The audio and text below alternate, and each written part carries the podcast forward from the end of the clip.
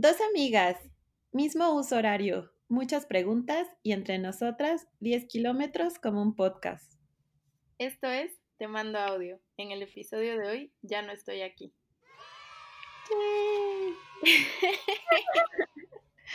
Siento que tengo que hacerlo.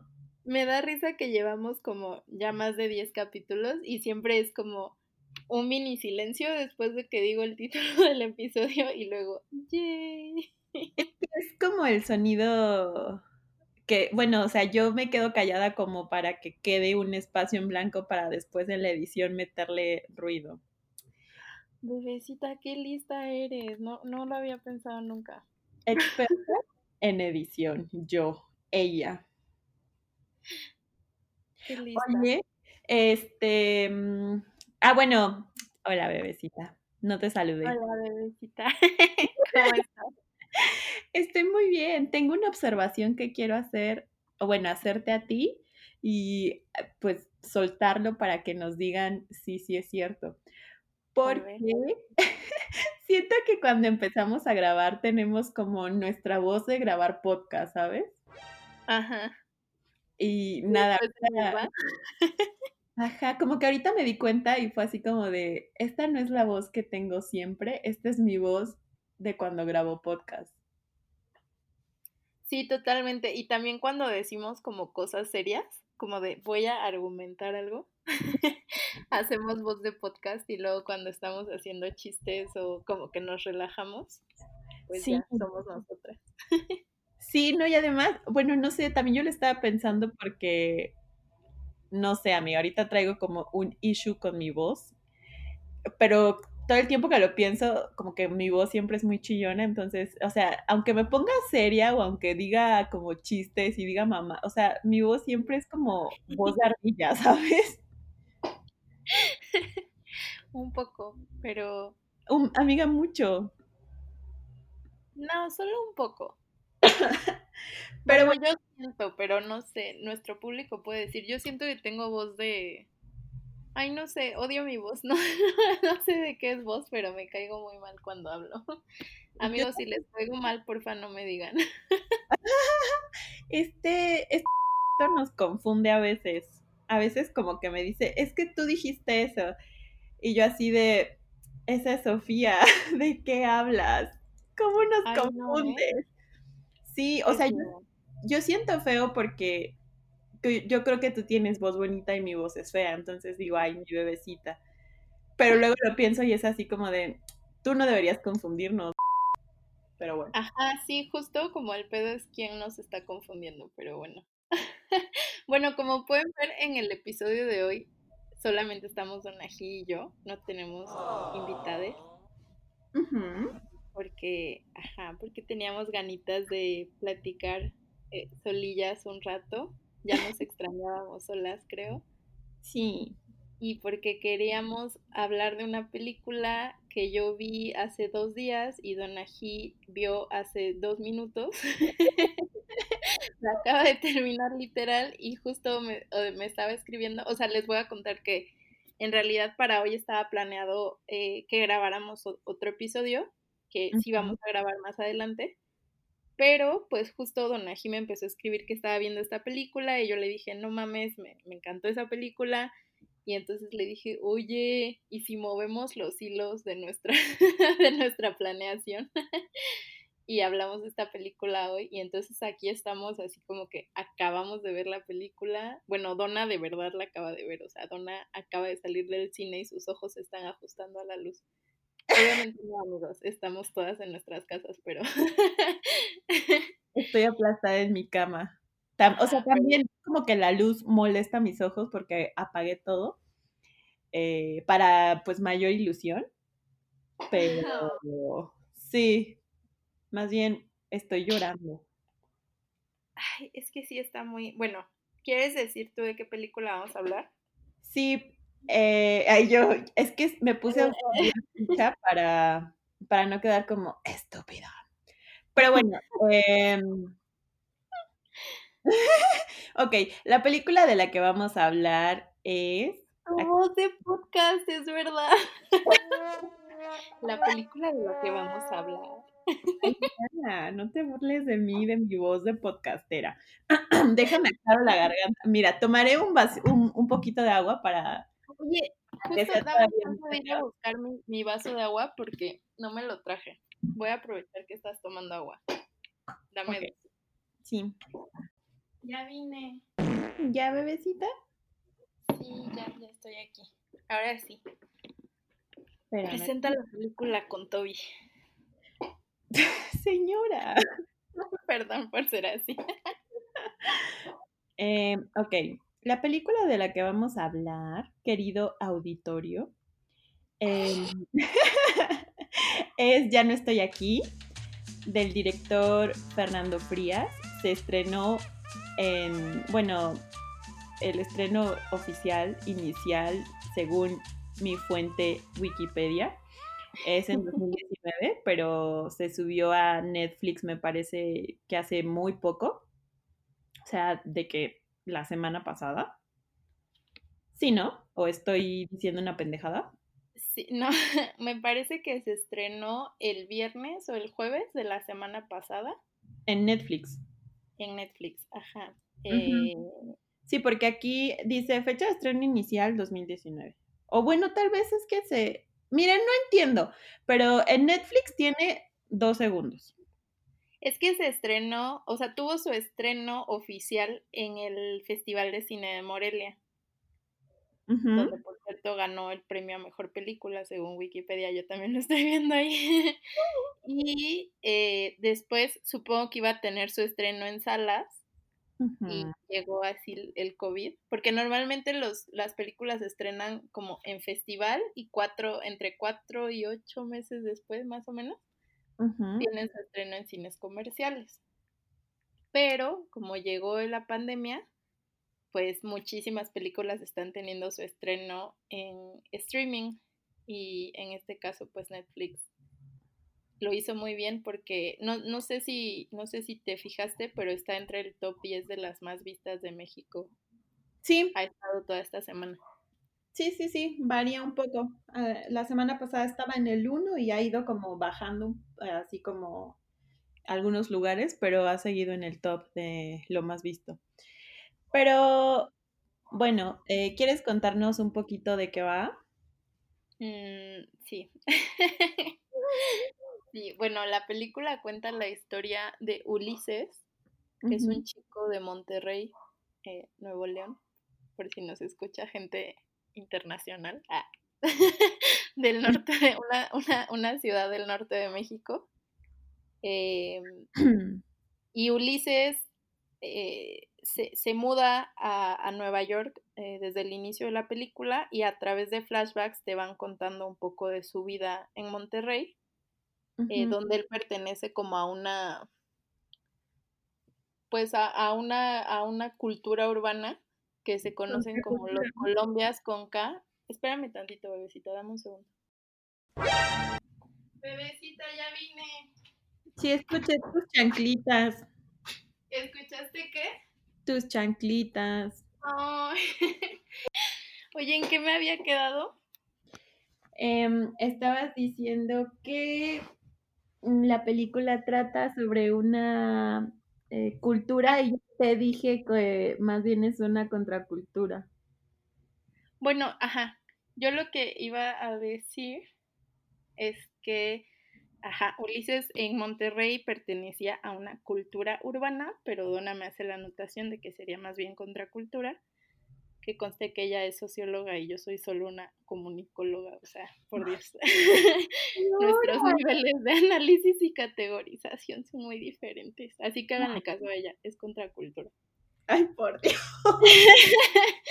no es... en el inicio de la película dice eso. ¿Ah, sí? No me acuerdo. Amiga.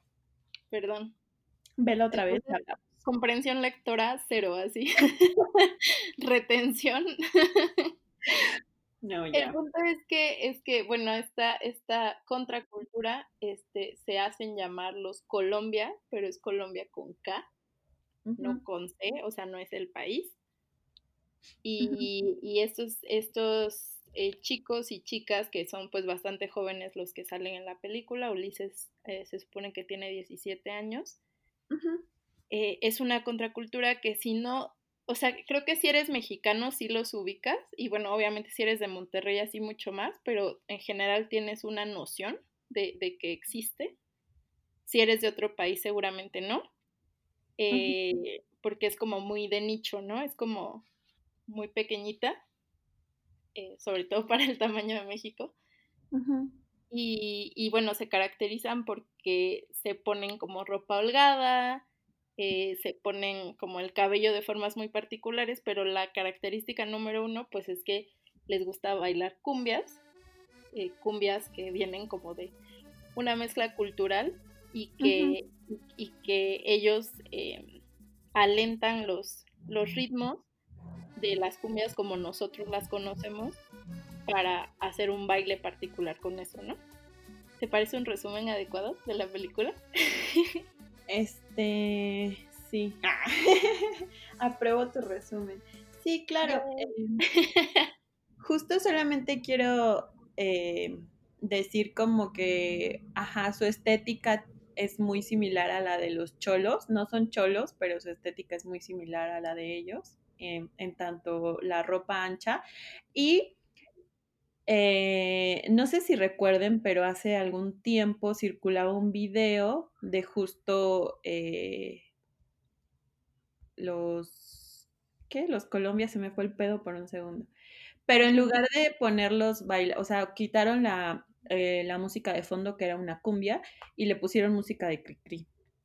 Este, Yo no me acuerdo de eso, pero suena muy gracioso. Está, sí, está cagado. Eh, probablemente si recuerdan ese video como de gente bailando de una forma extraña con música de fondo de Cricri, que obviamente era una parodia y se estaban burlando.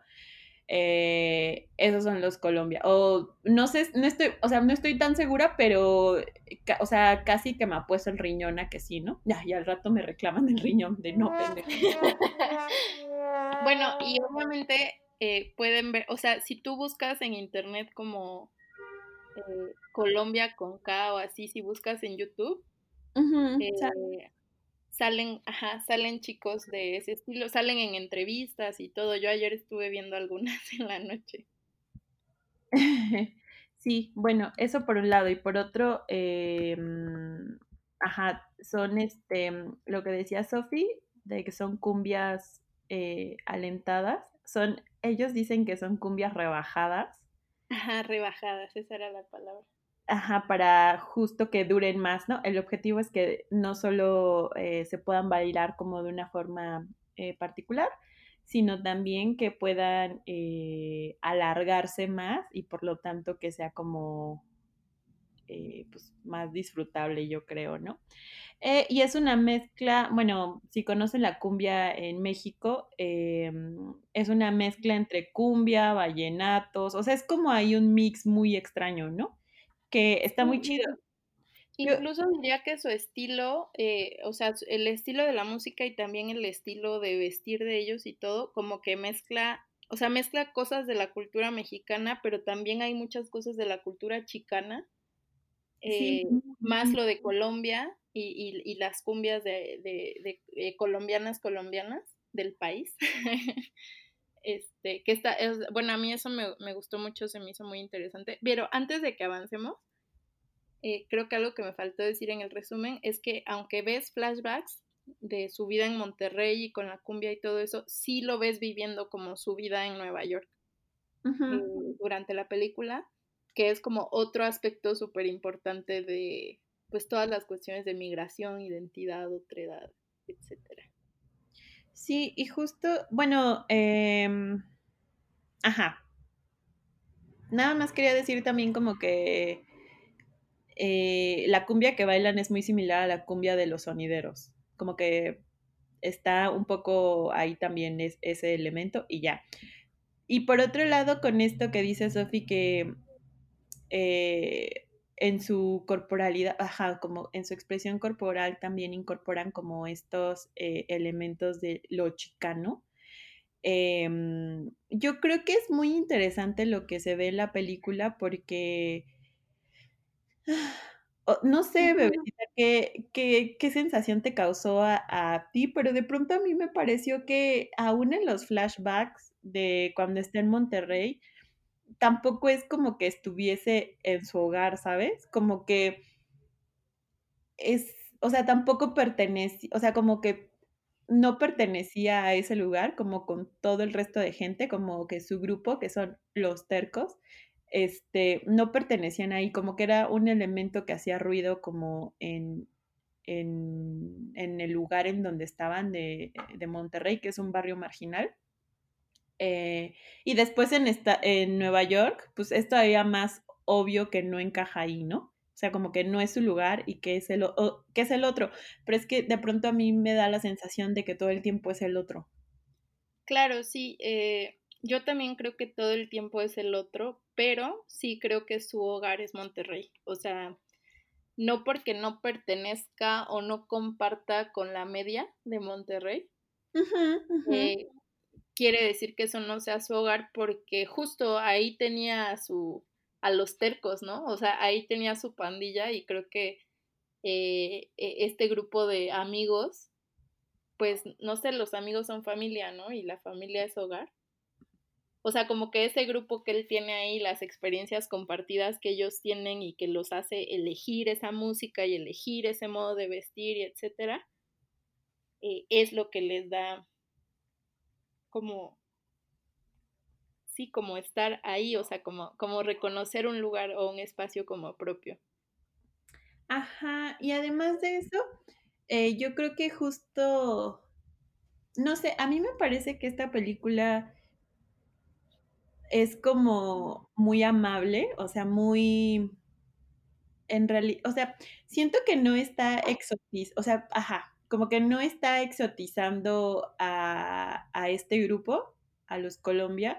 O sea, me parece que se aproxima a ellos de una forma como como de sí, o sea, en una conversación, pues, no en una cosa de eres un objeto de estudio. No sé si me Sí, explico. totalmente. Sí, sí, sí. A mí también me pareció que era eh, muy respetuosa Ajá. eh, y que es muy, es muy eh, horizontal. O sea, no, no los está viendo como ni para arriba ni para abajo, ¿no? O sea, creo que ni, ni los idealiza o algo, pero Sí. tampoco los ve, los ve con desprecio. Sí, o sea, a eso me refiero con horizontalidad, como que siento que la cámara los ve por lo que son, con sus cosas chidas y las cosas que tal vez no están tan buenas.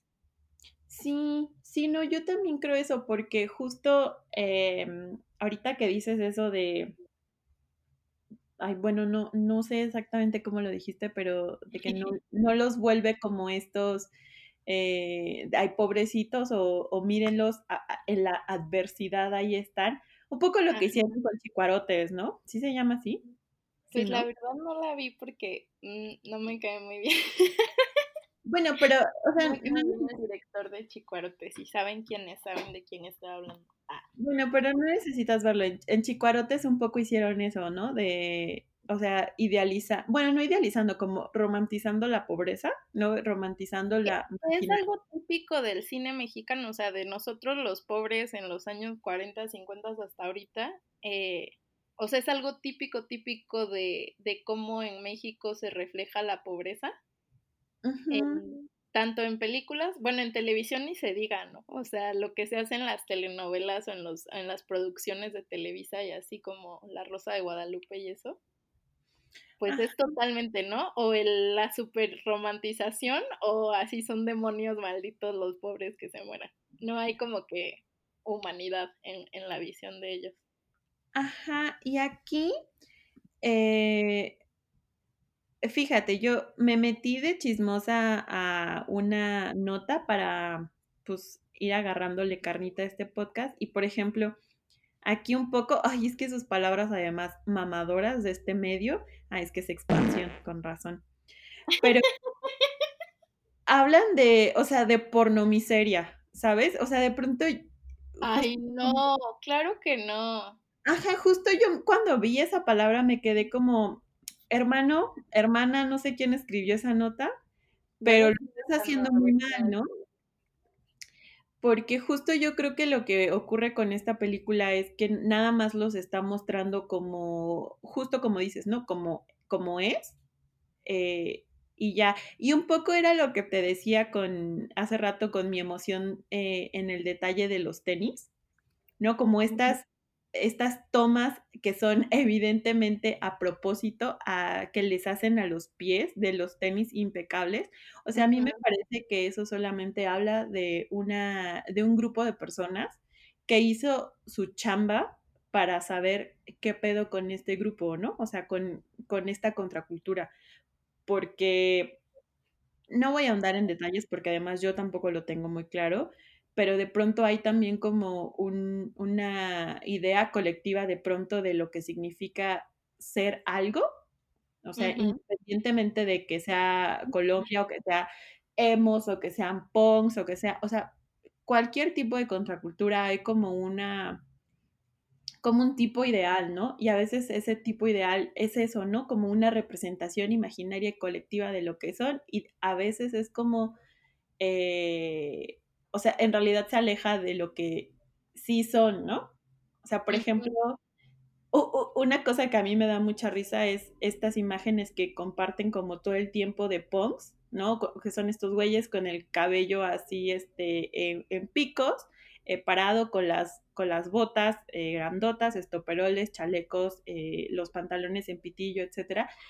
Pero ese, o sea, eso es un punk de un tiempo determinado, ¿no? En, o sea, no es que no hayan existido o que no sigan habiendo por ahí, pero en este momento, en 2020, eh, puede que los punks se vean en realidad muy diferente y sigan siendo como super punks, ¿no? O que en realidad ya estén como, o sea, que, que haya otro tipo de expresiones. Entonces, solo se quedó en el imaginario colectivo lo que es ese punk, ¿no? Entonces, yo creo que, que un poco ocurre también con contraculturas que, que son visibilizadas a partir de la burla, como ocurre en estos casos. ujú. No sé si Claro, y de, de hecho, de hecho estaba eh, en- entre los videos que estuve viendo ayer, eh, entrevistaban a un grupo de, de, de chicos Colombia, pero no sé si el video era como de 2018 más o menos, y justo decían que ellos se habían dejado de vestir así, eh, o sea, que, que a veces se vestían así, pero como que solamente para cuando iban al baile, que en su vida cotidiana no se vestían así o no se peinaban así porque era como muy fuerte la reacción en su contra cuando iban como con ese tipo de, de, de ropa, de peinado, etcétera.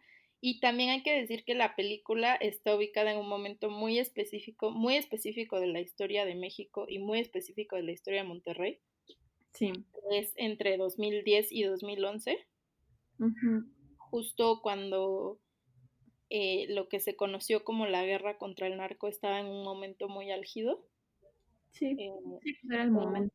En Monterrey hubo, pues e- estaban los famosos toques de queda, eh, eh, pasó lo de lo del asesinato o los asesinatos de dos chicos que eran estudiantes del TEC de Monterrey, aunque no eran de Monterrey. Este, no sé, como que pasaron muchas cosas muy intensas, que por cierto eso es algo que me gustó muchísimo de esta película, que tú, o sea, tú como mexicano y como, o sea, hay, mucha, hay muchas referencias que salen en la película que yo recuerdo, o sea, no, no es que las entienda, es que, es que las recuerdo, ¿no? O sea, hay momentos noticiosos, por ejemplo, yo recuerdo haber visto esas noticias en la televisión y sé perfectamente a qué hacen referencia. Eh, ahí se me fue hacia dónde iba con esto. se me fue la idea. Este, no, que, ajá, o sea, eh, ya, ya, ya, ya, ya me volvió, ya me volvió, ya me volvió. Que justamente la película, o sea, el personaje, y bueno, todos los personajes se ven directamente afectados por la cuestión del narco, pero la cuestión del narco está como en la orilla de la historia, o sea, no es el centro, ni, ni siquiera la violencia del narco es como el centro de la historia, sino que te lo muestran un poco como cómo afectó la vida cotidiana de ciertas personas sin que eso signifique, porque creo que a veces en las películas sobre narco, aún en las que quieren ser como cine de arte y, o sea, lo mismo las que salen como, eh, no sé, más de cine nacional que las que, que, que, se van a festivales y cosas así, como esta misma eh, lo fue, a veces se centran mucho en la violencia, ¿no? Y en enseñarte la sangre y en enseñarte así como que el abuso a los derechos humanos y, y esa sí me parece más este porno violencia a veces. Claro. Pero justo esta película no hace eso, o sea, tú sabes que está lo del narco, creo que si no eres mexicano o si no recuerdas esas noticias, de todos modos comprendes por dónde va la situación eh, alrededor de, de Monterrey y de México en general pero ese no es el tema. O sea, es como una cosa que pasa y afecta, pero no es el tema. Y a mí eso me súper encantó porque es algo que no me gusta del cine mexicano que de repente refleja esas eras. Sí. que se pasan, em. O sea, como que casi te están metiendo la cara así entre los cadáveres. Y pues la verdad es que no hace falta eh, sentir em, empatía ni saber lo terrible que estuvo digo, más bien para sentir empatía y para saber lo terrible que estuvo, no te hace falta que te pongan la cara entre cadáveres, ¿no? O habrá gente que sí lo necesite, pero la verdad para mí me parece que ese es como un recurso hasta barato eh, del cine. Y me gustó muchísimo que en esta película no lo usan así. Eh, no, sí, es que justo me hiciste recordar una... Sí, yo también estoy de acuerdo como que todas las películas o todo lo que tiene que ver con el narco generalmente se hace desde lo más sanguinario. O sea, es importante hablar de ello, por supuesto, pero creo que incluso hay cosas que son como, ay, perdón por lo que voy a decir, pero que hasta son más interesantes que la matanza en sí misma, ¿no? O sea, como que humanitariamente, como que empáticamente el interés se centra en eso, pero como que en otro nivel de análisis y discusión, el, narco da como para hablar desde muchos lugares, ¿no? Pero em, yo creo, eh, esta es una recomendación al margen que tiene que ver justo con un poco con la, violencia, el narco y, México. Hay una película que a mí me gusta mucho, es muy dura, es, violenta, pero no es, no es que te meta la cabeza en los cadáveres, o sea, sí hay cadáveres, cadáveres, pero representados con dibujitos, entonces es como más amable, aunque pues la pretensión sigue siendo de esto es muy duro, ¿no? Eh, que no sé si la viste, bebecita, pero es cómprame un revólver.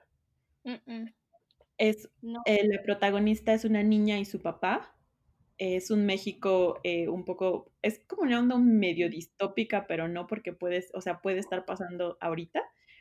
Eh, y es muy buena. El director es Julio Hernández Cordón y yo se las recomiendo. Eh, honestamente no sé si está en línea porque yo la fui a ver con mi, con mi papá justamente cuando salió. Y nada, ahí se las dejo en caso de que les interese el tema. Por otro lado, eh, yo creo que, que si bien no indaga como en el tema del narco a un nivel así de contarte todo lo que está pasando, yo creo que las referencias, los guiños, justo las noticias que salen, las cosas que pasan, eh, fácilmente las puedes eh, reconocer, ¿no? O sea, independientemente de que sepas como, o que, ajá, que estés como 100% seguro o segura de lo que está, de lo que están diciendo, puedes como entender algunas cosas, ¿no? O sea, por ejemplo, eh, Ulises tiene que huir justo porque hay un malentendido entre pandillas, pero yo creo que no podemos como obviar que de pronto las pandillas en el norte de México suelen estar como un poco cercanas al, narco, no necesariamente porque tengan que ver como intrínsecamente con él, sino por cosas que pasan y justo ocurren tragedias como la que, eh, o sea, por eso banda tienen que huir, ¿no? Y a veces ni siquiera está implicada, solo se vio como medio embarrada y ya valió verga. Bueno, eh, para mí perdón, eh, pero para mí eh, es, en la cuestión justo de lo que dices de las pandillas, está muy explícito lo del narco. Porque un día se están peleando sin nada y un día hay cuernos de chivo. O sea, eh, eso es como que eh, es, es, muy evidente pues de dónde sale el, el, poder en armas de una pandilla contra la otra. O sea, para mí, para mí sí, o sea, estoy de acuerdo uh -huh. que es muy evidente que, eh, que está el narco y que no se obvia. Más bien me refiero a que lo hacen como, como a un lado en el sentido de sí, esta historia se ve afectada por eso, pero no es esa historia. O sea, la historia no es sobre, ay, no mames, el narco y tuve que huir y la mierda. No, no, no. O sea, la historia es sobre Ulises, sobre su, su grupo en, en Monterrey y sobre su intento de adaptación en Nueva York. Pues, ajá, o sea, aunque, no sé, es que sí estoy de acuerdo con que no es la historia, eh, o sea, como que la historia es muy clara que se trata o que habla de Ulises, pero también a mí me hizo un poco cuestionarme como qué tan normalizado tenemos de pronto como que esas cosas pasen, ¿no? O sea, sí, como que, no sé, amiga, es que siento que, ah, es que a mí me parece que el hecho de que también sea una historia secundaria o que sea como una historia de fondo que solamente en ciertos momentos tiene un pico, también puede ser a propósito, porque, no sé, de pronto a mí me parece que hay, o sea, como que no todos los días ocurren desplantes de que evidencian el poder de ciertos grupos, ¿no? O sea, como que siempre, o sea, todo el tiempo son violentos. Pero en esos años sí, dona. En o esos sea, años que retrata la película, sí era de a diario, o sea, de a diario que en las noticias era como, ahorita fue Monterrey, mañana va a ser en tal lado, pasado va a ser en otro, el jueves otra vez en Monterrey. Pero y, es... o sea, siento que sí fue como una época de a diario, o bueno, los periódicos traían conteos, ¿te acuerdas? O sea, sí, pero justo a lo que voy es que, o sea, yo, yo lo que quiero decir y lo que quiero destacar no es que o sea, a mí me queda claro, en especial en el sexenio de Calderón, eh, que, que, era una cosa de todos los días, o sea, todos los días. Pero ojo, a lo que yo me refiero es que los desplantes de violencia no son, no son homogéneos, o sea, siempre hay un pico que es como sumamente más terrible, que es como para dejar todavía más en claro que hay un tipo de poder, que hay un tipo de ejercicio de violencia que se realiza como bajo ciertas circunstancias, porque claro, o sea, puede haber como, como distintas expresiones de violencia en cierto nivel, pero hay luego un tipo de violencia, o sea, como que está muy ligada a lo que ya estaba pasando antes, que destaca sobre todos los demás. A eso es a lo que me refiero, como que en uh -huh. el fondo ocurren otras cosas uh -huh. que, no se, que es así no se ven todos los días, a pesar de que hay pequeños, entre comillas, desplantes. Ya, ya te entendí, ya te entendí. Sí, a eso me refiero, no, no estoy negando como que no había todos los días muertos por el narco. Amigos, ya casi iba a haber un divorcio en Te manda audio. Ah. No, es que eso es, es que eso es lo que yo estaba diciendo, pero tú me interrumpiste. Perdón. Es que, bueno, ya puedo entender por qué reaccionaste así. Pero, ajá, a eso me refiero. Entonces, como que de pronto justo no me parece gratuito que, que sea como una historia secundaria, entre comillas, y que solamente muestren algunas cosas. O sea, como el que hayan matado a, a los compas que, pues, que a final de cuentas le tiraban esquina a Ulises y a los tercos, ¿no? Tampoco me parece gratuito que otra de las escenas que hayan puesto y que le hayan dedicado como un poquito más de tiempo sea la de entrega de despensas, ¿no? O sea... Uh -huh, uh -huh, claro. No, son... bueno, creo que nada en la película es este gratuito, o sea, justo to todas las escenas eh, y todo lo que pasa está como como muy bien estructurado para darte un, un mensaje global, ¿no? Claro, sí.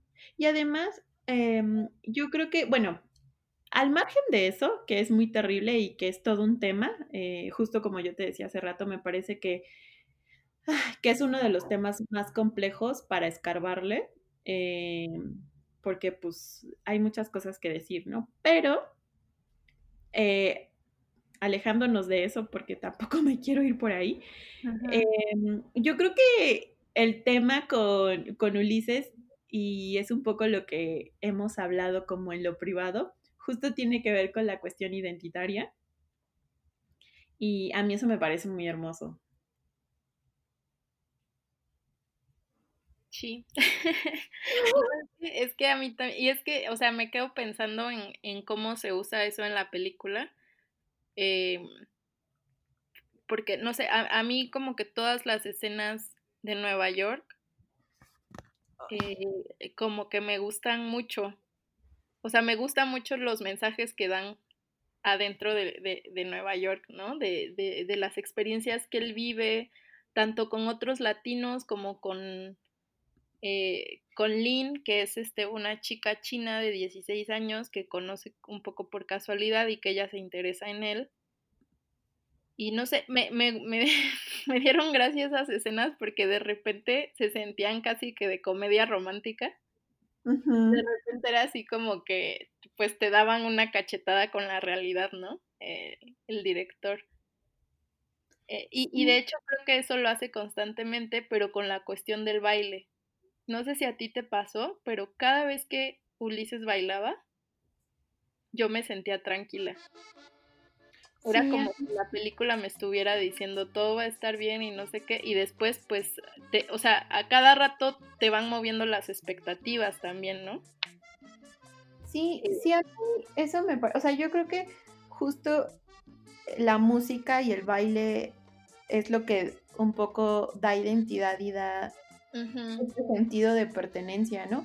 Porque justo yo creo que en Nueva York, cuando Ulises no tiene a nadie, eh, a pesar de que convive un poco, eh, la música es como lo único que, que lo sostiene, ¿no? Como Exacto. lo único que le recuerda quién es y de dónde viene, y a mí eso me, o sea, me parece muy duro, me parece muy, eh, pues que de pronto es una cosa difícil cuando estás solo, pero también me parece muy hermoso, ¿no? Como,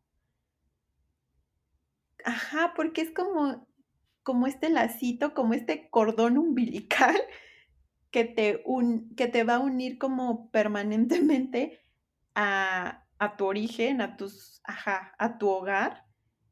Y eso es como súper reconfortante. Ajá, es eso, es reconfortante cuando Ulises escucha eh, la música o la baila. En cualquier momento, o sea, también cuando está en Monterrey y como que pasa algo que no sabes bien qué onda, pero luego están bailando y como que otra vez, ¿no? Te relajas, te sientes bien, porque ellos, justo ellos se sienten bien, este, bailando y con su música. Y bueno, sí, lo que dices de la cuestión de la identidad y, la, y de la otredad, pues obviamente eh, cuando Ulises está en Monterrey, pues podrá vestirse muy raro y podrás estar como justo en esa otredad, pero pues como, como está diciendo un poco Donna, pues es una otredad acompañada, ¿no? De otros otros que, que, comparten, que comparten ese estilo y esa visión de la vida, etcétera. Y cuando llega a Nueva York es como una otredad, eh, no sé, triplicada, porque además pues justo Ulises no es que sea un mexicano o que sea un regio nada más, sino que eh, pertenece a esta contracultura y por lo tanto cuando llega a Nueva York no es que él pueda simplemente llegar a identificarse así de, ah, latinos, hablamos español, listo, ¿no? Incluso hay una escena donde, donde él habla algo le dice a, a la chica china, Lynn, que, que, sabe un poquito de español o, o, o, ha escuchado español, ¿no? Porque pues vive en Nueva York. Y el Ulises está hablando así de, no mames, verga, no sé qué. O sea, dice como un chingo de palabras. Y la Lynn le dice, ¿estás hablando español?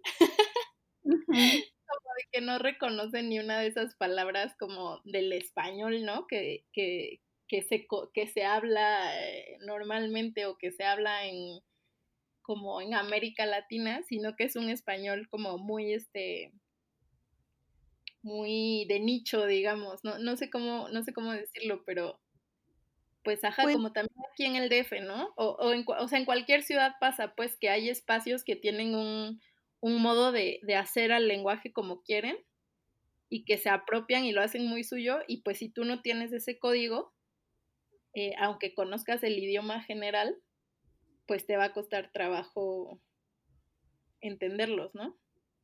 Sí, sí, pues sí, el, o sea, recordemos que el español es, es, es complejo y además justo en todo el país, o sea, ya no, ya ni nos vayamos a, a Latinoamérica o a Sudamérica o al, o sea, quedémonos en México. Eh, y de norte a sur hay como toda una variedad de modismos que a veces es como un poco, eh, pues, uno comete tropiezos, ¿no? Porque, porque a veces, no es que, o sea, entiendes, pues a veces contextualmente entiendes cosas, pero en otras series es como, ah, caray, ¿no? Entonces, claro, ¿no? Si tú vas con un, eh, bueno, en este caso con, con Link, que es eh, China, pero independientemente de que ella sea china o no, si tú vas con un gringo y le empiezas a decir, no mames, güey, es que es vale verga. Vale verga, o sea, qué pedo, esto estuvo verga. O sea, qué pedo, el... vale verga, este pedo, cabrón. Ajá, o sea, como, hermano, te, te falta barrio, ¿no? Te falta visitar México para entender esta mierda. Entonces, sí, y además, yo creo que también una cosa eh, que me parece muy importante y me parece muy bonita y que yo respeto mucho como esa decisión, es que no hayan forzado ni hayan hecho que Ulises se interesara siquiera por aprender inglés. Sí, a mí esa decisión me pareció súper interesante. Sí, me gustó porque, también. Sí, no, a mí me parece como una cosa así de... La aplaudo mucho porque les compartiré una anécdota que tiene sentido con esto que estamos diciendo y es muy breve. Eh, me acuerdo que a mi mamá le ofrecieron un trabajo en Tijuana y ella estaba muy insegura porque dice es que, o sea, Tijuana está como súper cerca de Estados Unidos, de la frontera, seguramente hay mucha gente que habla inglés, yo no sé bien inglés y, y cómo yo voy a ir a pararme allí y, y qué tal si me piden hablar en inglés, ¿no?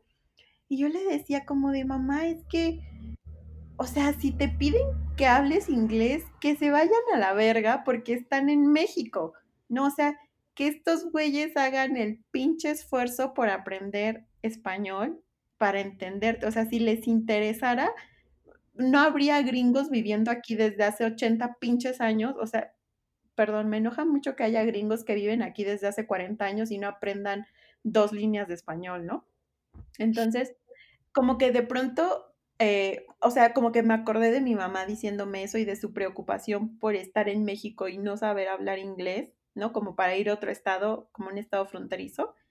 Y ahora que pensaba como en esta cosa de las decisiones y de la importancia, la importancia, ¿eh? La importancia del lenguaje, yo me quedé así como, claro, es que también de pronto como negarte a, a adoptar ciertas cosas, creo que también puede ser como un ejercicio de resistencia y de abrazar lo que eres, ¿no? Como de, de no ceder ni un pasito para que te quiten, eh, pues sí, tu identidad, que puede ser controversial lo que estoy diciendo, porque obviamente todo el mundo sabe así como, es que el inglés te abre las puertas de todo el mundo, pues sí, güey, pero o sea, hay un chingo de banda que habla, que habla español y nadie se preocupa por aprender a hablar español, ¿no? Entonces, a mí como que esa decisión me pareció así como la aplaudo, la respeto, aunque también es claro que pues que de pronto representa como un obstáculo para que Ulises haga ciertas cosas que quizá podrían, eh, pues no sé si mejorar su estancia en, Nueva York o, o qué? ¿Qué opinas? Pues sí, creo que eh, la cuestión de aprender inglés, eh, aprender inglés o no, es una cuestión sumamente pragmática. Uh -huh. Y justamente pues Ulises está poniendo eh, otras cosas por encima del pragmatismo, ¿no? Porque podría hacerlo, pues, o sea, no, no, podría hacerlo y podría adaptarse a una sociedad como la estadounidense, eh, como la neoyorquina, que además podría ser dentro de Estados Unidos donde más eh, posibilidad de aceptación tendría un, Ulises como, pues no tan así como lo vemos, pero, ¿sabes? Tal vez adaptando un poco su imagen, pero no perdiéndola del todo. Pero pues, ajá, o sea, es que ese no es el interés de... O sea, Ulises no se va de, de Monterrey porque él quiera. Y eso es muy importante. Eh, claro, no va persiguiendo el sueño Ajá, exacto. O sea, él no tiene el deseo de irse. Y, creo que desde ahí, o sea, él e, es como un poco hacer su protesta, ¿no? Como decir, bueno, sí, sí, ya estoy aquí, pero pues no me da la gana de ser como o sea, porque él no es, ajá, no es un migrante por decisión propia. Y, y nada, o sea, la, la decisión de no aprender inglés, pues, ajá, no es nada pragmática, pero es la de él y, y eso tiene mucha fuerza. Como hasta el final de la película, o sea, todas las decisiones que él toma eh, y todo lo que pasa en la película es porque él se mantiene fiel a sí mismo casi por encima de todo. Solamente hay un momento de la película donde, digamos que flaquea, ¿no? La cuestión de su, de su identidad y de no cambiar quién es para ser más aceptado, que supongo que sabes qué escena es, no, no sé si decirlo. o lo estaba pensando como... Es, es como un spoiler. Bueno, no sé, pero me pareció muy fuerte. Supongo que hablas en la escena en donde se corta el cabello. Ajá. A mí también se me hizo súper fuerte, quería llorar. Así, Ulises. Sí, yo... no, y además, eso te lo quería decir en privado. Bueno, te la voy a decir, pero ya dependiendo de qué te parece, podemos tomar la decisión de dejarlo en el podcast o no dejarlo. Ok. Así que les informo que ahorita le diré algo a Sofía eh, si no le parece de la verga, lo dejaremos. Si le parece de la verga, pues se lo perdí en chavos. Pero justo eh, cuando vi que se cortó el cabello y, me pareció justo como un gesto muy de, rendirse y de, ya no puedo y como que esto me sobrepasa, me recordó una escena de poco ortodoxa, que es eh, esta serie, no sé si la viste, bebecita, no, pero, sí vi que en, Twitter estaban como poniendo las imágenes lado a lado de cortándose el pelo y la morra cortándose el pelo. Sí, pero justo yo no hablo. Bueno, ajá. Ajá, pero bueno, el punto es que para los, em, ya iba a decir para los supremacistas blancos, perdón, para los eh, judíos ortodoxos es muy importante el cabello, ¿no? O sea, para los hombres. o sea, ahorita no meterá a las mujeres, pero es que este ejemplo es de este hombre, ¿no? Entonces, él para convencerla, como para decirle es que yo puedo cambiar y puedo como dejar de lado esto que soy para estar contigo, eh, se corta, que son como patillas, no, no sé exactamente cómo se llama. Y a mí eso me parece como muy fuerte, por, y, y, y como que se me vino esa escena en chinga cuando Ulises se cortó el cabello, porque fue así de, no mames, claro, ¿no? Como es, es un elemento que conforma su identidad y sin ese elemento que parece una bobería, ya no son ellos, ¿no? O sea, ya, ya hay como un, una cosa de derrota, así de, pues aquí te dejo mi trenza porque ya, ya no, ¿no? Y simbólicamente es muy fuerte. Sí, claro, pues es que el cabello es como o sea, el cabello es un elemento identitario muy fuerte. Sin importar, o sea, aún si tú no perteneces como a un grupo minoritario, a una contracultura, a una religión, lo que sea, el cabello tiene un valor en todas las culturas, en todos los países, muy fuerte y cuando te pasa algo con el cabello, es fuerte. Claro, por eso cuando estamos, o sea, como cuando no estamos bien emocionalmente, pues uno se corta la pela. Ajá, o por ejemplo, si, o sea, no sé, como si de repente llegaran ahorita y me raparan, pues yo me sentiría muy violenta. O sea, aunque va a volver a crecer y lo que sea, como que el cabello es una parte de cómo te ves y cómo te presentas ante el mundo muy fuerte. Y si te lo quitan o si te quitan como esa parte que, que tú, este, que te representa, aún sin, o sea, no o sea, más bien cuando no es tu decisión hacer eso, pues se, siente, se siente fuerte, o sea, se siente como un ataque a tu persona. Entonces, que, lo hagan ellos mismos, eh, o bueno, él mismo en el caso de Ulises, es como, o sea, e, es, como, si, como si se derrotara, ¿no? Como si dijera, pues ya, no vale la pena ser quien yo soy. Y eso es muy fuerte. Antes de, abrazar. de, de que sigamos, deja, ¿vamos a dejar lo que dije? ¿O no? Sí, no entendí por qué dijiste que era de la verga, la verdad. Pues no sé, como que de pronto pienso que puede haber un ofendidito diciendo como, ¿cómo puedes comparar a un Colombia con un judío ortodoxo, sabes? Ay, la verdad es que no podemos estar pensando en cada ofendidito. O sea, sí, amiga, pero pues a mí me dio miedo por un instante. Yo ya le tengo miedo a la cancelación. Es que no, esto es porque Donají alguna vez tuvo 18 mil seguidores y entonces seguro la cancelaban seguido, pero como el podcast lo escuchan ustedes 20, la verdad es que pues no, no, o sea, no creo que haya como una cancelación masiva de tu persona, bebecita, ni de la mía. Pues mira, o sea, en Twitter sí me cancelaron, pero, amiga, la, la, verdad es que me vale verga que me cancelen, o sea, como que no me importa, porque ya, o sea, justo, ¿no? 20 mil seguidores te hacen hacerte callo para esas cosas, eh, pero no me gustaría como que, o sea, si me dicen a mí eres una pendeja, no pasa nada, pero si te dicen a ti eres una pendeja, entonces ya me enchilo. Ahí sí ya me voy a enchilar.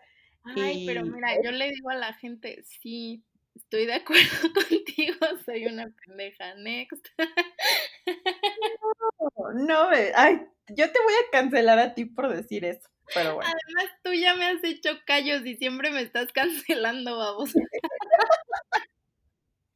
Pues mira, para que no te dejes, de, más bien para que no te desacostumbres, te voy a cancelar ahorita otra vez. Pero bueno, sí, eh, me parece que esa escena es muy pues me vale. Te vale verga, ya me di cuenta. Me vale verga. Yo como Ulises, mientras no me cortes el cabello, estoy chingón. Em, pero bueno, sí, eso, eso es muy, bueno, sí, esa escena es como muy fuerte, es muy dura. Sí, yo también quería llorar, la verdad, como que, como que dije, no, carnal, todavía, todavía puedes, ¿no? Como aguanta, todo va a salir bien. Que al final, pues no, no sé si todo salió bien, pero pues él estaba bailando, ¿no?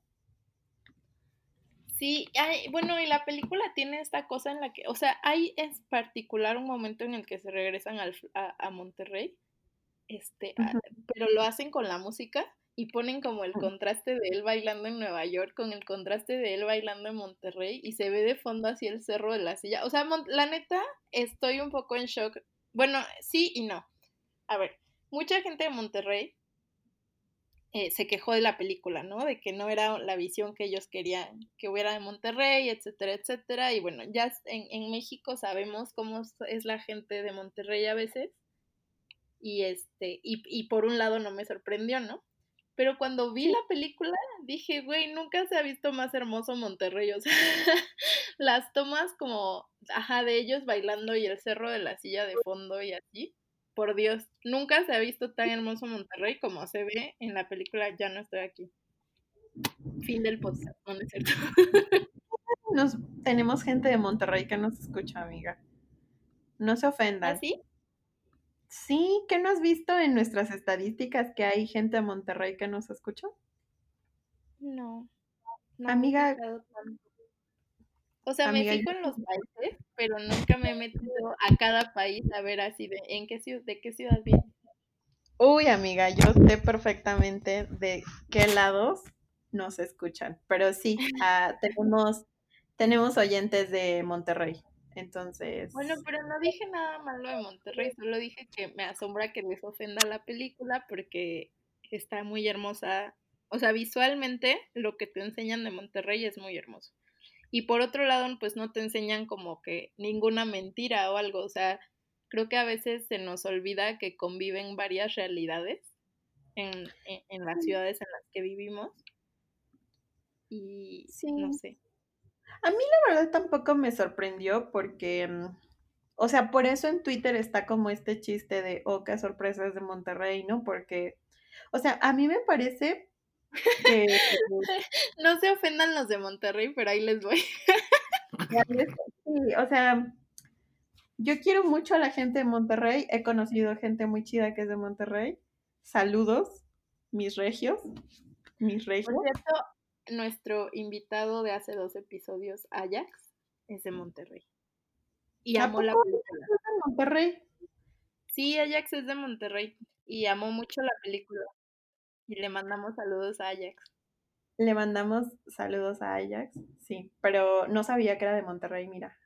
Sí, lo que vive desde los 18, 19 a- en el DF.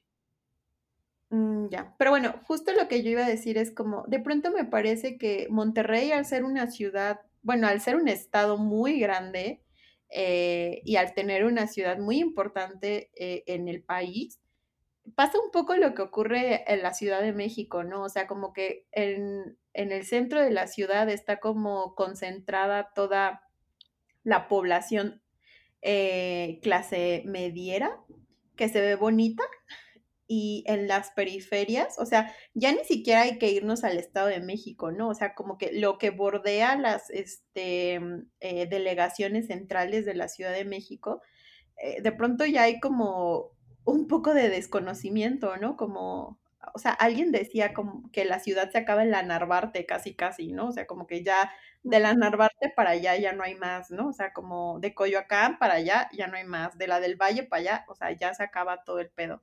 Entonces, me parece que un poco lo que ocurre eh, en Monterrey es eso, ¿no? Como que hay eh, en el centro concentrado eh, esta población clase mediera o, o de clase alta, yo qué sé, junto con los centros de trabajo como importantes y a, o bueno, no importantes, pero como de estos trabajos, ya saben ustedes a qué trabajos me refiero.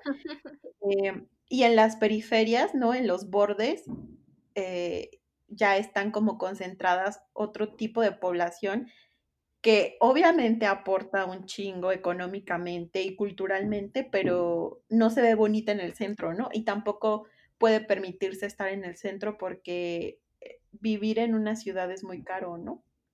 Entonces, o sea, Sí, las ciudades pues no son amables y, y justo están diseñadas como para que la gente empobrecida no tenga acceso a ella más que para trabajar, ¿no? O sea, para aportar su mano de obra y después para irse, o sea, viajar tres horas a su casa de regreso, ¿no? sí, de hecho, yo, yo no sé si alguna vez has eh, ido a Monterrey, pero en el centro de Monterrey, pues las cosas están planas, eh, en el sentido de que en la película, cuando están en Monterrey, están subiendo y bajando todo el tiempo, ¿no? Y están ajá, como en, en este, calles muy pronunciadas, eh, o sea, como que es un esfuerzo moverse en donde ellos están, ¿no? Y si tú vas a Monterrey, a la zona que tú dices de los trabajos, donde vive la gente pues con mayor poder adquisitivo, ahí no es así. O sea, moverse es como, ah, es caminar mm, relativamente plano. Ellos se mueven en espacios muy, muy empinados, eh, que creo que desde ahí, ¿no? Y, y justo porque están como en la periferia de Monterrey, que es donde hay más este cerros, ¿no? alrededor de la ciudad. Y desde ahí tú, tú te das cuenta de que, pues de que no es el Monterrey eh, del que se habla, ¿no? del que conocemos un poco más o cuyas voces sí escuchamos, ¿no? O sea, los regios que más se hacen escuchar, pues no son esos que viven en la periferia. Claro, sí, que es, yo insisto que es como un comportamiento de las grandes urbes, ¿no? O sea, como que en cualquier lado del mundo siento que hay como, pues, lugares céntricos en donde se concentra la población eh, deseable y pues en la periferia ya los fuchihuacala, ¿no? Este, sí, no, a mí, a mí eso, o sea, justo por ese tipo de cosas yo entiendo la, la reacción, ¿no? Como el no querer que, que, se tenga como esa visión de Monterrey. Pero pues banda, la neta es que la gente de pronto tiene y nos hacemos de una imagen extraña de Monterrey Sí, pues, totalmente. o sea, más bien esta película limpió mi imagen de Monterrey. Sí, yo, yo la verdad también me quedé como de, wow, o sea, esto, no sé, yo mientras la veía, la verdad es que sentí que todo un nuevo mundo se estaba abriendo ante mis ojos, ¿sabes? Como que me maravilló mucho darme cuenta de, de que en realidad yo no conozco un chingo de cosas, ¿no? O sea, yo no tengo idea de cómo vive un chingo de gente em, que a veces pues, está e, en, situaciones pues no tan favorables, pero también está la otra cara de la moneda, ¿no? O sea, tampoco me imagino cómo vive alguien que está nadando en varo, ¿no? O sea, como que no... Ah, lo que quiero decir es justo que me maravilla que, que en este mundo, en este país, coexistan como tantas cosas y, y a veces, si no fuese como por estas producciones, ni te enteras, ¿no? Y eso es muy triste. Sí, pues, bueno, es triste, pero a la vez, o sea, es humano, ¿no? Como no podemos tener conocimiento de, de todo. Sí, por eso, amiga, tuite, viste mi, ay, es que yo siempre estoy viendo que no tengo Twitter. Ay, perdón. eh, bueno, Ups. Por eso tuiteé lo de hermoso y desconocido.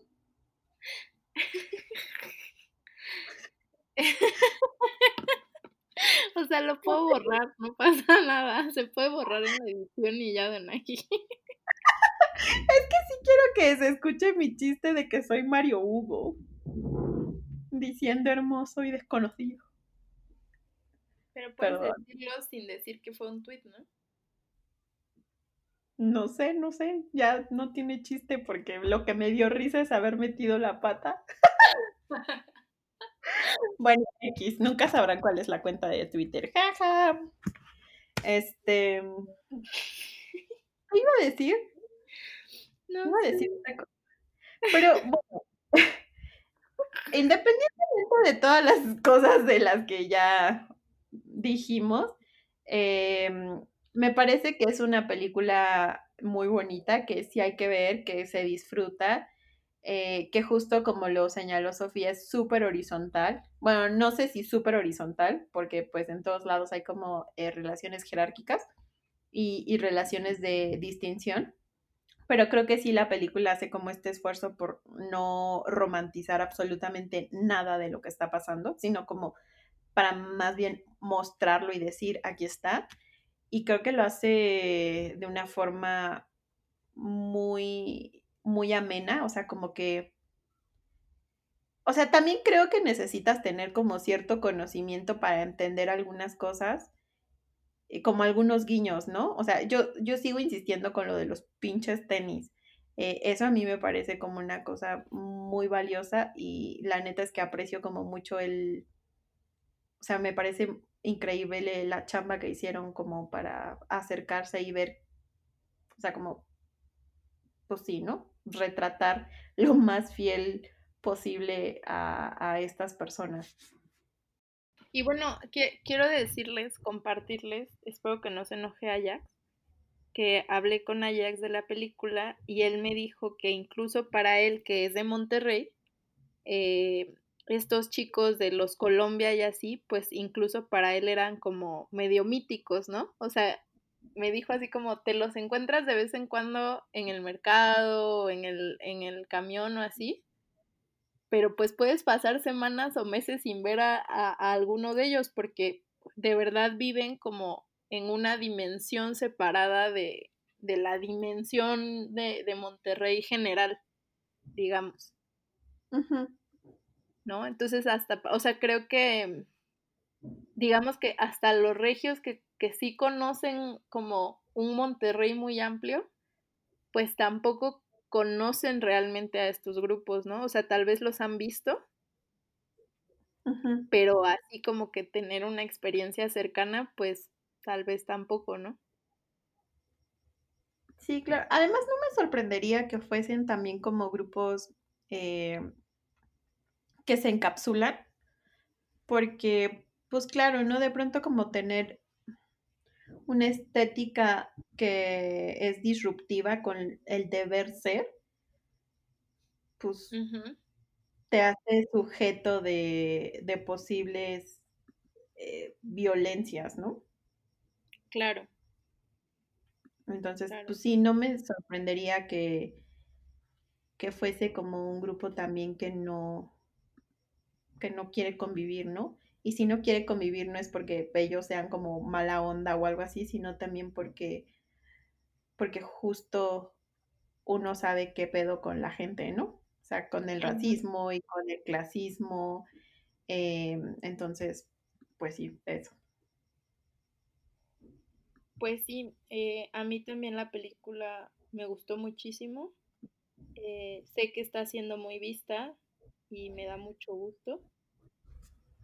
Eh, y no sé, o sea, no sé qué más añadir más que pues que sí la vean y que sí, eh, que sí está chido conocer como otras partes de México. ¿De qué te ríes? Yo no, bostecé. Ah. Se escuchó un ruidito y pensé que te estabas riendo. Bueno. Yo así de no me pegues. Yo así de güey, estoy en mi momento así de conclusión de entregar mi no. alma. No, perdón, es que bostece, es amiga mía, esta hora ya me da sueño. Yo también ya tengo un sueño, ya, ya está chido que estemos cerrando. Bueno, entonces mi, mi, mi recomendación es que la vean y que, pues nada, que tal vez veamos más cine mexicano del diferente. Creo que este, o sea, este obviamente tuvo como muchísima o sea, estar en una plataforma como Netflix ya es, pues, o sea, es, un lugar genial para una película, para cualquier película, pero sobre todo para películas de países que no son los grandes productores y que son películas en, en que no están en inglés, porque pues tienes como una audiencia enorme, ¿no? Que te puede ver desde la comodidad de su casa. Tengo conocidos gringos que ya la vieron, conocidas uruguayas que están a punto de verla. sí, a las dos se las recomendé. Ay, las bebecitas. Qué bueno que la vieron. Tienen que verla porque, o sea, esta película está, tienen que verla, porque además ellas me habían pedido recomendaciones de cine mexicano hace tiempo y entonces les dije, no mamen, esta la tienen que ver y además está ahí mismo en Netflix, o sea, neta solo den clic y siéntense a verla. Y pues nada, o sea, me es, como que me gusta mucho que esta película también creo que ha despertado una conversación y, y o sea, ojalá se siga haciendo cine así. Y ya no sé qué más. Arriba los tercos. Los cercos, la estrella. Este. Y porfa no se empiecen a disfrazar de este colombias, ni les digan colombianos porque no les gusta. Y ajá, o sea, no hagan cosas como pendejas, ¿no? O no sean de la verga y ya. Ajá, no sean de la verga, porfa. Pues bueno, creo que esa es una gran conclusión. No hay que ser de la verga con nadie. Eh, y ya. Yo, esa es mi conclusión. No hay que ser de la verga. ¿No? Como empatía, respeto. ya. Y baile. ¡Uh! Y baile, bailen lo que se les antoje, ¿no? O sea, Mm. hagan lo que se les antoje y, y no anden chingando al compa de al lado por bailar lo que quiera bailar. Aparte, no mamen, o sea, no lo dijimos casi, pero bailan bien cabrón y además es muy difícil bailar como ellos bailan, siento. Ay, O sí, ay, Es sí, que bailan muy lento y entonces esa lentitud, o sea, entre más le- es como andar en bici, andar en bici rápido es fácil, pero andar en bici lento, te- o sea, tienes que tener buen equilibrio y así, si no sientes que te caes.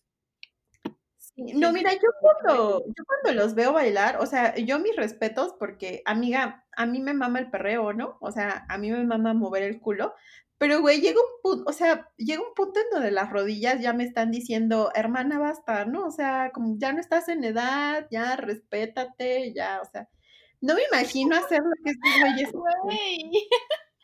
No, de verdad, o sea, yo así como de mis respetos, güey, porque yo, mis rodillas no dan para eso. O sea, no. Entonces, yo aquí desde lejos ni siquiera para intentarle, ¿eh? Porque si no me voy a, o sea, me voy a romper la cadera, güey. Sí, sí bailan muy cabrón. Pero bueno, Bueno, esa es la conclusión de este episodio. No sean de la verga y bailen. ahí bailen. Sí, y pues ya, entonces nos vemos en el próximo episodio de Te Mando Audio. Adiós. Adiós.